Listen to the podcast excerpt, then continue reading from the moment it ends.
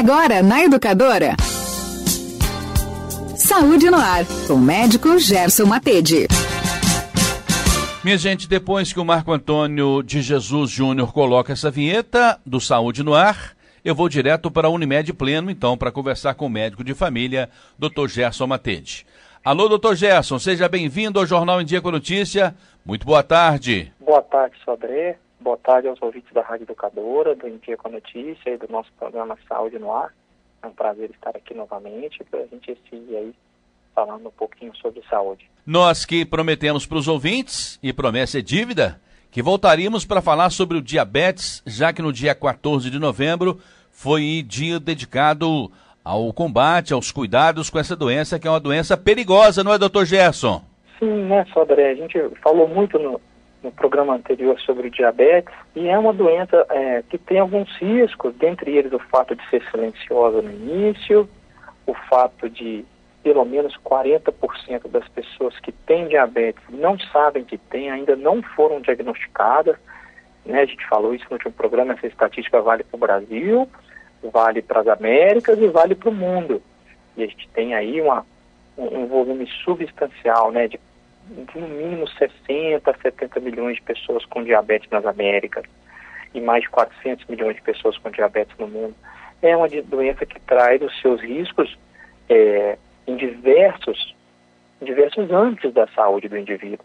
O diabetes traz riscos para a saúde ocular, né, como lesão da retina, com, com, com lesões que podem ser irreversíveis e atrapalhar a visão do indivíduo, trazem risco para a saúde do rim, né, lesionando progressivamente os néfrons, a, as estruturas filtrantes do rim, né, através da lesão dos microvasos, né, normalmente a principal é, componente de prejuízo do diabetes é essa lesão aos nossos vasos sanguíneos que o diabetes causa.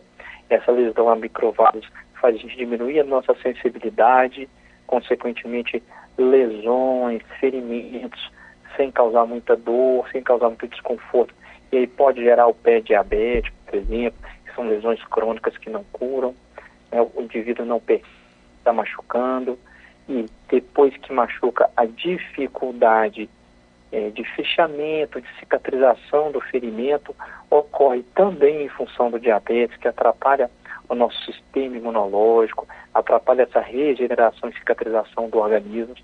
O diabetes aumenta a lesão dos nossos vasos do sistema nervoso central, podendo aumentar a incidência de acidente vascular encefálico.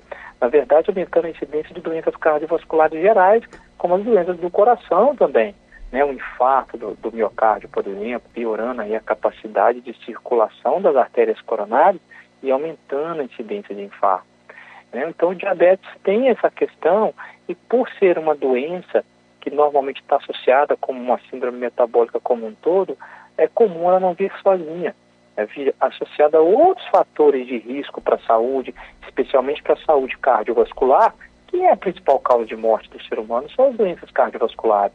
Então, o diabetes ele costuma vir associado à obesidade, ao sobrepeso, à hipertensão arterial, a uma alimentação inadequada e o somatório disso, o sedentarismo, aumenta o risco cardiovascular global do indivíduo. Se acrescentarmos ainda o tabagismo, por exemplo, já piora muito mais.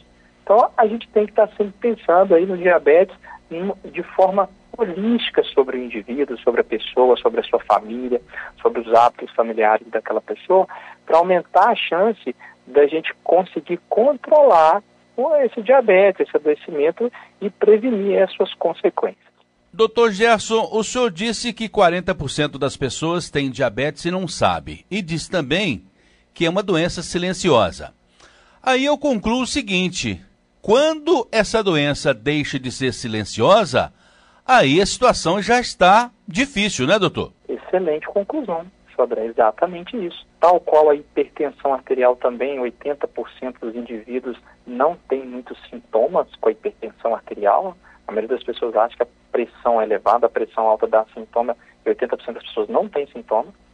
É, a imensa maioria das pessoas com diabetes não terão sintomas no início da doença. Principalmente, só é o diabetes tipo 2, que é, corresponde a 90% dos casos de diabetes, ele normalmente ele é progressivo. né, a glicose, o açúcar no sangue vai aumentando gradualmente no decorrer né, da evolução da doença. E quando o indivíduo já está apresentando lesões na retina, embaçamento visual, vem o sintoma já num processo um pouco mais avançado da doença, já trazendo algumas consequências da doença, né? o, o que infelizmente já é prejudicial, certo? Claro que se a glicemia já está mais alta, a glicose já está mais alta, o indivíduo começa a ter mais sede. Por quê? A glicose alta no sangue, quando ela é filtrada no rim, o rim não consegue reabsorvê-la completamente, então ela puxa a água por osmose na urina e aí forma mais quantidade de urina. Então o indivíduo vai perder glicose, açúcar pela eh, urina e esse açúcar puxa a água do corpo. Então ele perde muita água, aumenta muita sede. E, obviamente, se puxa muita água, aumenta a micção, aumenta o volume urinário no, no decorrer do dia. E se eu tenho um açúcar alto no sangue, em que eu não consigo utilizá-lo, essa glicose alta elevada no sangue, e o organismo não consegue utilizá-la como fonte energética, o indivíduo sente mais fome. Porque ele tem, ele come, ele absorve o alimento, aí o açúcar sobe no sangue, porém a insulina não atua de forma correta e não joga esse açúcar para dentro do local que ele deveria ser utilizado, né? Os músculos, os órgãos, as células que usam como energia glicose. Então, como elas não estão tendo acesso à energia, os hormônios da fome aumentam e o indivíduo sente fome. É um dos sintomas, certo? Obviamente, sonolência, cansaço, porque eu estou tendo falta de energia, pode dar náusea, enjoo, certo? Diminuição de uma resistência durante a atividade física, a visão embaçada aí pela dificuldade de nutrição da retina, está faltando a glicose conseguir nutrir a retina, e também por lesão dos vasos da retina. É claro que alguns casos mais drásticos, especialmente no diabetes tipo 1, que é aquele diabetes em que normalmente as células do pâncreas, as células beta do pâncreas, são agredidas por algum anticorpo, né, por uma ação do próprio sistema de defesa do indivíduo atacando o pâncreas dele, e aí diminuindo a produção da insulina ou zerando essa produção, os valores da glicose ficam muito altos desde o início do diagnóstico. Aí os sintomas já vêm mais cedo. Esses sintomas né, exacerbados de sede, de, que a gente chama de polidipsia, esse sintoma de poliúria, de excesso de urina, e consequentemente às vezes perda de peso porque não está conseguindo armazenar energia, e às vezes desmaio, cetoacidose diabética, o coma é, hiperosmolar diabético, né, hiperosmótico hiperosmolar, são, são situações que podem ocorrer já no, no, tipo 1 mais cedo. O tipo 2 é mais lentamente. Então, né, já, já às vezes com acidente vascular cerebral, já com a presença da perda da visão, de um infarto, de uma nefropatia diabética já causando é, dificuldade de filtração e, consequentemente, todos as, os resultados de um rim que não funciona bem. E lesão dos nervos, né? A lesão neuronal vai a longo prazo gerando no indivíduo, às vezes, perda de força, perda de sensibilidade, tremor, certo? Alterações do sistema imunológico, então a pessoa fica mais susceptível a infecções bacterianas, principalmente as fúngicas, virais também, mas principalmente fúngicas e bacterianas, e às vezes, quando vem o diagnóstico do diabetes, é porque aquele indivíduo estava tendo infecções de repetição, aí quando foi fazer exames complementares, descobriu que estava com, com diabetes, já com a consequência da doença é, mais, mais já presente, Sodré. Então, a sua pergunta é muito pertinente. Doutor Gerson, quantos tipos de diabetes existem? Eu gostaria que o senhor falasse sobre cada uma delas e se tem uma que é mais perigosa do que a outra. Perfeito, Sodré. São os principais tipos de diabetes. Né? A gente acabou de citar o diabetes é, tipo 1, né? que os sintomas começam de forma brusca e drástica exatamente por essa falência do pâncreas em produzir a insulina para poder metabolizar a glicose, né? vai ser em menos de 10% dos casos. É aquele diabetes mais comumente diagnosticado nas crianças, nos adolescentes e nos adultos jovens. Mas pode sim aparecer sim, em qualquer momento da vida. Não é tão comum, mas mas pode acontecer. O diabetes mais comum é o tipo 2, que tem o fator ambiental importante junto com a genética, o fator alimentar, o sobrepeso, a obesidade. Esses fatores vão atrapalhando o funcionamento da, da insulina e a produção da insulina e vai gradualmente aparecendo o diabetes e é o mais comum deles, certo? E que é o tipo 2. É, Tem dentro do tipo semelhanças com o tipo 2, tem um diabetes é, latente autoimune do adulto, que a gente chama de LADA, é, ele atinge basicamente os adultos e representa um agravamento desse tipo 2, certo? É, um desenvolvimento de um processo autoimune do organismo que começa a atacar as células do pâncreas, mas já mais na idade adulta, não vem lá na criança, certo? Isso também aparece normalmente com sintomas mais dramáticos quando vem esse ataque às células autoimunes. É, nós temos diabetes gestacional, que ele ocorre temporariamente aí durante a gravidez. As taxas de açúcar do sangue vão ficando acima do normal, ainda abaixo de um valor para classificar como diabetes tipo 2 e começou depois da gestação, né? A mulher não tinha aquilo antes. É, por isso que toda gestante deve fazer exame de rastreio regularmente, né, durante o pré-natal. É, algumas mulheres com a doença né, elas vão ter maior risco de complicação durante a gravidez e o parto, inclusive para a criança, né? É por isso que se, se, faz esse rastreio do diabetes gestacional. Gestacional entre 2 a 4% de todos os gestantes, certo? E vai a, implicar nesse risco aumentado de um desenvolvimento é, de diabetes para essa mãe de, depois que o neném nasce. Depois que a gravidez termina, essa mãe que teve diabetes gestacional tem muito mais chance de ter diabetes no decorrer da vida e, infelizmente, o bebê também vai ter mais chance de ter diabetes no, no decorrer da sua vida. Certo? Seriam esses, assim, os tipos, por assim dizer, mais importantes do diabetes médio. Tem o diabetes insípidos, que é um pouco diferente, né, e que é mais raro. Talvez não, não caiba aqui a gente explicar, mas os principais sintomas dele é um aumento dramático da, da diurese, com consequência de alterações de eletrólitos, o tratamento é bem diferente, a causa é bem diferente, é bem mais específico. E normalmente o indivíduo tem sintomas muito rapidamente e acaba procurando o médico, certo? E a forma é, de prevenir muda um pouco dos quadros que nós citamos, assim. Esses seriam assim, os diabetes mais importantes, né, para a gente poder falar. Outros tipos de diabetes que são bem mais, mais raros, com alguns defeitos genéticos específicos das células lá do pâncreas, normalmente o indivíduo vai ter uma pancreatite, um tumor pancreático, uma hemocromatose, uma outra doença endócrina, é, síndrome de Cushing, hipertiroidismo, acromegalia, ou uso de alguns medicamentos específicos que agridem o pâncreas e aí vão desenvolver o diabetes, mas são quadros mais raros e normalmente quando aparecem o endocrinologista, o clínico, o médico de família, vai buscar de uma forma mais direcionada esse diagnóstico, que normalmente vai, dar, eh, vai se dar o acompanhamento com o endocrinologista. Aquela pessoa que descobriu que é diabética, mas, por sinal, ela é muito disciplinada. A expectativa dela de vida diminui ou não, doutor Gerson? Ô, Sobré, dependendo do quanto ela vai conseguir controlar esse diabetes, certo? ela controla muito bem esse diabetes, com exercício físico, com alimentação saudável, com uso de medicações corretas, incluindo a insulina nos casos que é insulino requerente, que necessita da insulina, o indivíduo não vai reduzir a sua expectativa de vida se esse controle for muito bem feito, certo? É claro que é um fator de risco para o indivíduo dali para frente, né? vai causar é, aumento de risco geral de mortalidade, porque é difícil, às vezes, ter um controle bem correto do diabetes.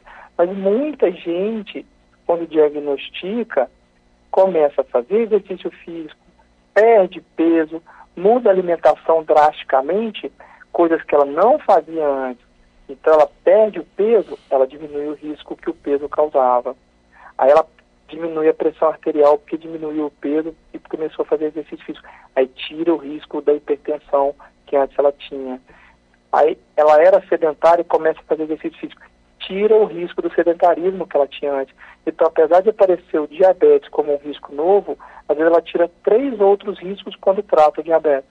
Então, ela diminui o risco do sedentarismo, da hipertensão, da alimentação incorreta, da obesidade, do sobrepeso e ganha o risco apenas do diabetes. Aí, às vezes, ela vai até ganhar anos de vida por essa mudança drástica que ela fez né, em relação aos seus hábitos de vida saudáveis e retirando aí os hábitos de vida não saudáveis. Doutor Gerson, quando o nível de açúcar no sangue é perigoso? Ô Sodré, a gente pensar aí no diagnóstico do diabetes, a gente vai diagnosticar o diabetes quando a glicose de, de jejum de 8 horas for acima de 126, 126 miligramas por decilitro de sangue. Entre 100 e 125, que é o que se chama de glicose de jejum alterada ou do pré-diabetes, como a gente citou no programa anterior, em que nem todo indivíduo vai evoluir para o diabetes tendo uma glicose de jejum alterada entre 100 e 125, mas a chance é aumentada. Esse indivíduo que passa a ter a glicose de jejum acima de, acima de 126, ou esse indivíduo que tem uma glicemia casual feita lá com aquele furinho no dedinho, é, acima de 200, ou a glicemia após sobrecarga de, de glicose, né, 75 gramas, normalmente a gente usa o destrozol, aquele indivíduo que tem a, glicose acima de 200 duas horas após esse, esse destrozol, eles têm critérios de diagnóstico do diabetes e aquele indivíduo que tem a glicohemoglobina, que a gente brinca que é, que é o dedo duro da situação, que mostra como estava nos últimos três meses a média do açúcar do sangue, uma glicohemoglobina né, que vai passar de 6,5 já se enquadraria para um diagnóstico do diabetes. Então esse indivíduo passa já a ter os riscos do diabetes. Mas quanto maior esse açúcar no sangue, maior o risco, certo? Então, um indivíduo que tem uma glicose de jejum de 130 já tem um critério para diabetes. Mas aquele que tem uma glicose de 200, o risco já é maior. De 300, maior ainda. 400, 500, vai aumentando o risco quanto maior for essa glicose no sangue.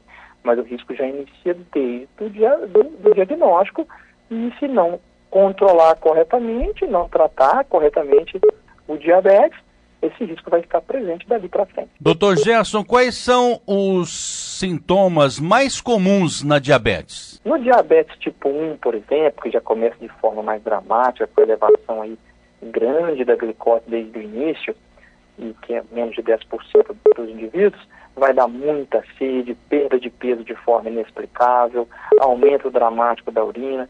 Existe sim aquela, aquele famoso quadro de aparecer formiga próximo do vaso sanitário, né? Não é maioria dos casos que isso ocorre, mas pode acontecer sim. E, e pode dar sintomas de alteração de, de borramento visual, alteração da visão e borramento visual, fadiga, cansaço, sensação de, de desconforto diante de um exercício físico. No diabetes tipo 2, tudo isso está presente, mas de forma mais lenta, mais gradual, e vai aparecendo gradativamente esses sintomas. Às vezes o indivíduo desconfia porque está tendo infecção de, de, de, repetição, certo? Mas é possível o diabetes tipo 2, como a gente falou, não apresentar nenhum sintoma durante anos ou até décadas, até serem diagnosticados já com algumas alterações de lesões permanentes da retina, do rim, é, do coração, do do cérebro, das extremidades, né, lesões neuronais, tremor, enfim, aí já num quadro mais avançado. Mas no início são mais esses sintomas que a gente citou de desconforto em função daquele aumento da glicose, né, o borramento visual, a fadiga, aumento de infecção, é, sede, náusea, sonolência, é, diminuição da resistência para uma atividade física, por exemplo. O diabetes gestacional, normalmente não dá muito sintoma. Às vezes pode, se não fez a, a dosagem da glicose previamente, pode descobrir um aumento do tamanho do neném, né? Um neném com tamanho acima do esperado, né? Grande para sua idade gestacional no momento que faz um ultrassom e a partir daí se suspeita do, de um quadro de diabetes não tinha feito a dosagem da glicose. Doutor Gerson, eu me lembro que eu te perguntei da última vez o seguinte, eu posso escolher se vou ser ou não diabético? Aí, Sobré, o diabetes tipo 1, a gente respondeu e acho que vale voltar essa resposta novamente a essa pergunta. O diabetes tipo 1 ele é muito genético, né? ele é um caráter muito genético, é um anticorpos que o corpo produz e atacam o próprio corpo.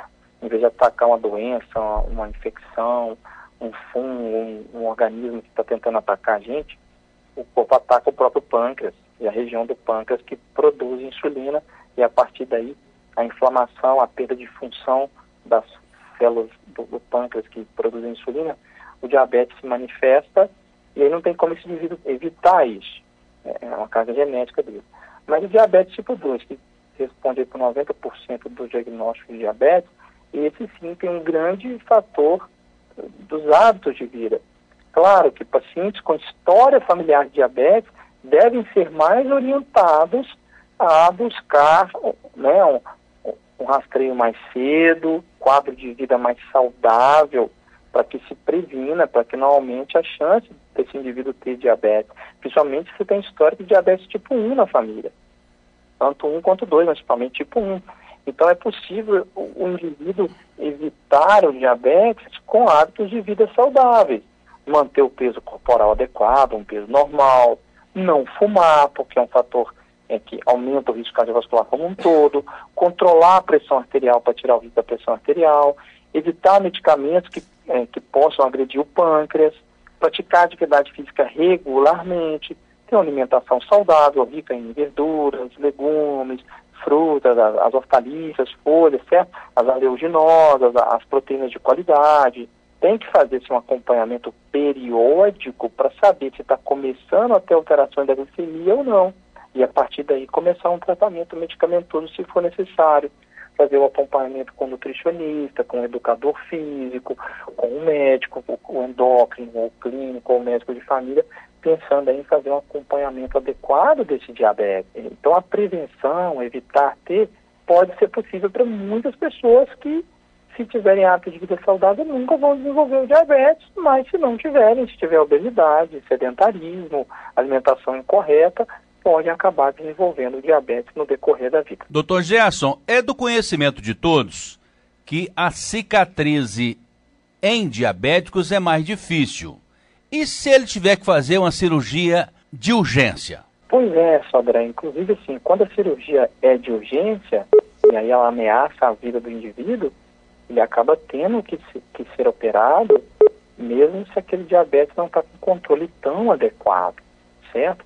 E aí vai tentar controlar esse, esse diabetes com o uso da insulina hospitalar. Se for possível, é, o indivíduo vai controlar antes, seja internado, né? Se, se ele tiver uma urgência, provavelmente ele vai ter que ser internado, tentar, se possível, se for possível, esperar, né? Se o procedimento cirúrgico for possível esperar, tentar controlar aquela glicose com o da insulina hospitalar e a partir dali operar. Se não for possível, esse indivíduo vai acabar indo para a cirurgia de urgência, sim, porque está ameaçando a vida dele e o, o risco que ele vai ter de infecção pós-cirúrgica, de complicações né, da cicatriz cirúrgica, de fato são maiores, então representam-se um risco para aquele indivíduo a mais. Então, por isso que é importante ter o diagnóstico e fazer o controle previamente, para que se caso ocorrer algum tipo né, de situação mais dramática como essa, as chances de recuperação serem maiores, porque está ali com diabetes controlado, é, plenamente diagnosticado. E se for uma cirurgia não urgente, né, um procedimento eletivo, muitas vezes ele vai ser contraindicado e não vai poder ser realizado, porque aquele, aquele quadro de diabetes está muito descontrolado e o procedimento passa a representar mais risco do que benefício para aquele indivíduo em função dessa comorbidade que ele tem, que é o diabetes, certo? E que pode aí gerar consequências pós-operatórias ou durante a própria operação. Doutor Gerson, nós leigos sabemos que o açúcar é um veneno para quem é diabético. Agora temos a falsa ilusão de que frutas podemos consumir à vontade, porque são naturais. Mas não é verdade, não é, doutor? Existe, Sodré, aquela brincadeira de veneno de cobra também é natural, né? É, a diferença de veneno e remédio, na verdade, é a dose, é a quantidade, é a qualidade da fruta, verdade. o tipo de fruta. A quantidade de açúcar, de frutose que a fruta tem, o quanto que é o índice glicêmico dela, que é a capacidade que ela tem de aumentar a glicose no sangue logo após a gente se alimentar com aquela fruta. A manga bar, famosa, né, nacionalmente, talvez até mundialmente, né, Sobré? Verdade. Pela, quanti pela quantidade de açúcar que ela tem. Ela é uma manga muito especial pela região, seja calor, microclima, o terreno, favoreceu a evolução da manga bar para ser uma manga muito atrativa ao paladar, porque ela é muito doce. Então ela é uma delícia. Então às vezes é difícil o indivíduo comer uma só. Né? A, a manga é menorzinha, com alto teor de açúcar de concentração, o desejo de comer várias. Que para alguém que tem diabetes ou que, tá, que pretende não ganhar peso ou reduzir peso, está sendo ali um aporte de açúcar grande.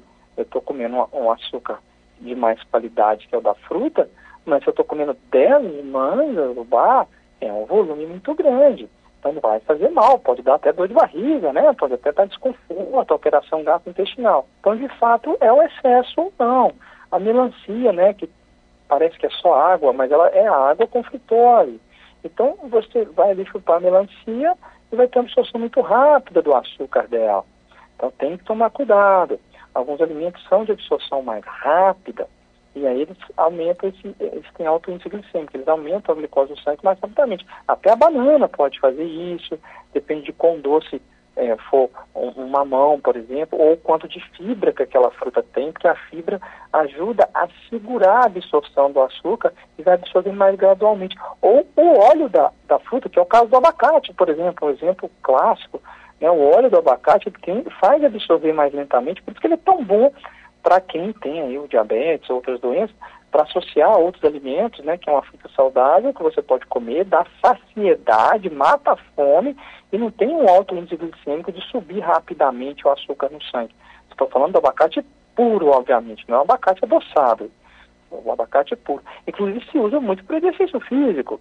Né? Os alimentos que costumam fazer bem para o diabetes costumam fazer bem para o exercício físico, porque eles vão liberando gradualmente ali a glicose no sangue, na absorção, e essa glicose vai ser usada pelo músculo durante o exercício físico de forma gradual, sem subir muito rapidamente. Por isso que os alimentos com mais fibra ou com esse teor de óleo, tal, o óleo de coco, por exemplo, é muito utilizado, né, acaba absorvendo mais lentamente o açúcar ajudando.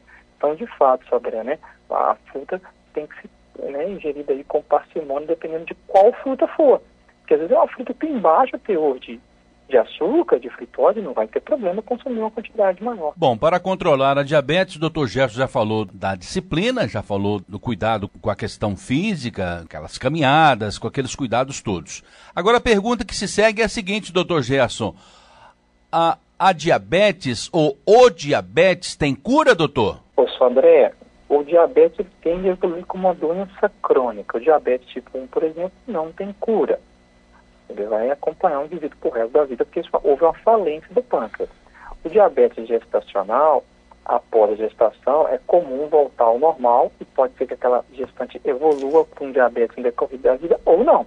Então, se é uma gestante que teve diabetes gestacional e tem sobrepeso, sedentário, se alimenta mal, e ela já teve o fator diabetes gestacional para mostrar que o risco dela é maior, deve ficar bastante cuidadosa para não desenvolver a partir do momento que já desenvolveu diabetes tipo 2, aquele indivíduo tem um diagnóstico de uma doença crônica. Ela pode regredir, por exemplo, às vezes o indivíduo tem um peso muito elevado, 130 quilos, por exemplo, é sedentário, come muito mal. Então, se eu tenho assim, um indivíduo que alimenta de forma incorreta, que tem uma alimentação rica em açúcar, doce, é, muito carboidrato, muita gordura, muito refrigerante, sucos adoçados, bebidas adoçadas, bebidas industrializadas em geral adoçadas, ele vai estar sempre fornecendo muito açúcar por sangue, ele vai ganhar peso, eh, né, vai ter a obesidade, o sobrepeso. Quanto mais peso ele ganha, mais o corpo tem dificuldade de metabolizar o açúcar do sangue. Então, o indivíduo que tem uma obesidade importante, 100 quilos, 120, 130 quilos, né, com IMC elevado, com índice de massa corporal elevada, ele recebe o diagnóstico de diabetes, ele evoluiu para o diabetes, às vezes vem a hipertensão arterial junto, ele começa a mudar hábitos de vida, ele começa a eh, melhorar drasticamente a alimentação de forma sustentada, ele inicia o exercício físico regular, consegue, começa a consumir essa, essa glicose do sangue ele inicia o tratamento medicamentoso do diabetes, às vezes da hipertensão, e ele vai perdendo peso, ele vai percebendo que a qualidade de vida dele melhora, ele vai pegando um apreço por aquilo, por, por fazer exercício, por dormir melhor, por ter mais apetite sexual, por ter mais disposição para o trabalho, e ele vai gostando, ele vai perdendo 10, 20, 30, 40 quilos gradualmente, pode ser que a pressão vá abaixando, vai normalizando, ele pare de tomar o remédio para pressão, e pode acontecer isso com o diabetes. Às vezes ele vai, vai melhorando, vai melhorando e vai ter sim uma cura do diabetes. Pode depois, por uma questão genética, no futuro voltar? Pode.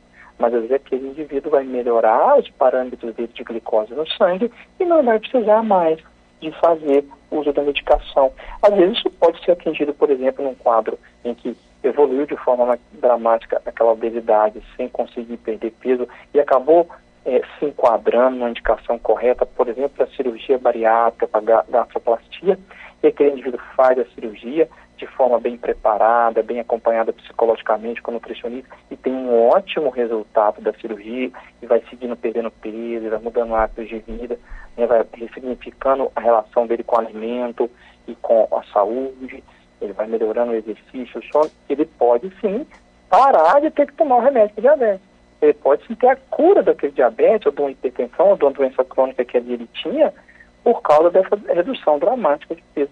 Pode acontecer isso em alguns casos, sim. Doutor Gerson, tem pessoas que fazem aquele check-up no final do ano. O doutor Carlos Cury já sugere que o check-up seja feito aí na véspera, um dia, um dia após o aniversário.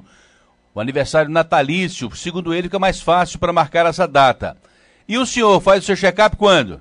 Ô, ô isso pode variar muito de indivíduo para indivíduo, pela idade, pelo sexo, pelos fatores de risco, pela história familiar. A gente sempre pretende individualizar cada caso. O importante é a pessoa se enquadrar naquele que ela entende como melhor para ela. Não, todo final de ano eu lembro, eu gosto de ir ao médico, ou no período do meu aniversário eu gosto de ir ao médico, a mulher fazer o preventivo ginecológico quando indicado, fazer algum, algum exame de sangue indicado, o homem medir a pressão, a mulher medir a pressão, fazer os exames que são indicados para a idade, rastreio de doença sexualmente transmissível, do diabetes, das lipidemias, da hipertensão. Isso é muito individual. O importante é não deixar de fazer. O importante é não procurar um auxílio é, médico adequado, no momento propício. Às vezes, a gente aproveita né, né, nós estamos aí falando tanto de saúde de, do homem no mês de outubro, às vezes a gente aproveita aquele homem que está indo acompanhar a companheira, é, ou um filho, ou outro parente qualquer no, no médico, para a gente pedir para ele é, buscar auxílio da saúde dele, fazer a promoção de saúde dele pra, também. Às vezes está indo com a companheira no pré-natal. É um bom momento de a gente aproveitar em que ele está mais sensível para questões de saúde da gente falar sobre a saúde dele também para que aquele homem venha. Ou aquela mulher que está diante aí do pré-natal, da gestação, que vai ter que fazer um acompanhamento periódico. Uma criança que às vezes a gente faz só acompanhamento de peso, de alimentação, de estatura, de período cefálico, está fazendo acompanhamento gradual já. O indivíduo adulto, o importante é não deixar de medir a pressão pelo menos uma vez por ano. E aí, nesse momento que ele vai medir a pressão uma vez por ano, às vezes é propício dosar uma glicose, principalmente ele tem sobrepeso, se é sedentário, se tem história familiar. Agora, um indivíduo extremamente saudável, jovem, 20 e poucos anos, faz exercício físico regularmente, não tem sobrepeso, se alimenta bem, tem um sono de qualidade, está dentro dos, dos parâmetros que, que, que, tendem a trazer mais qualidade de vida e saúde, é menos necessário que ele tenha uma periodicidade tão grande de ir ao médico se ele não tem sintoma certo? Às vezes vai ser muito mais importante um rastreio de doença sexualmente transmissível, um diálogo sobre depressão, sobre violência doméstica, do que direcionar exatamente para um rastreio de um diabetes ou de outra doença crônica não transmissível. Por isso que é sempre importante individualizar cada caso. Dr. Gerson Matede atende também aqui no Solar 13 de Maio, na sala 601, e o telefone é o 3531 5844. Dr. Gerson, muito obrigado pela sua presença, pela sua participação. Um bom final de semana e te aguardo aqui no próximo sábado. Eu que agradeço, André, então, mais uma vez a participação. Espero que a gente possa ter contribuído de alguma forma e no próximo sábado nós damos seguimento a mais assuntos sobre saúde. Saúde no ar, com o médico Gerson Matede.